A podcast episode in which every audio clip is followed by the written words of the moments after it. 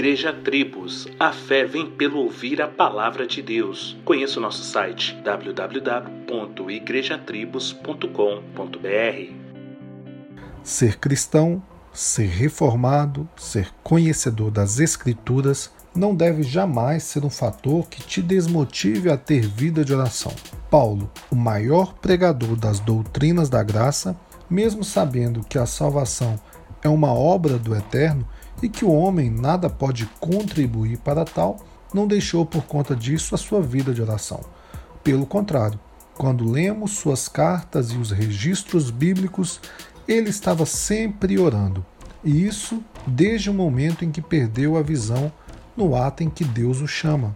Paulo ainda diz: persevere na oração, em Romanos capítulo 12, e orai sem cessar em Tessalonicenses. E um cristão que não tem prazer no diálogo com Deus, que não confessa a Ele os seus pecados, que não pede a Ele direção e graça, está muito equivocado em sua teologia.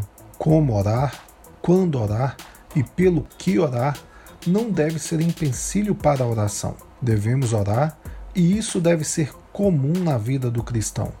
O diabo, nosso inimigo, pode até nos tentar atrapalhar, mas jamais vencer um homem ou uma mulher de oração que dedica sua vida a Deus.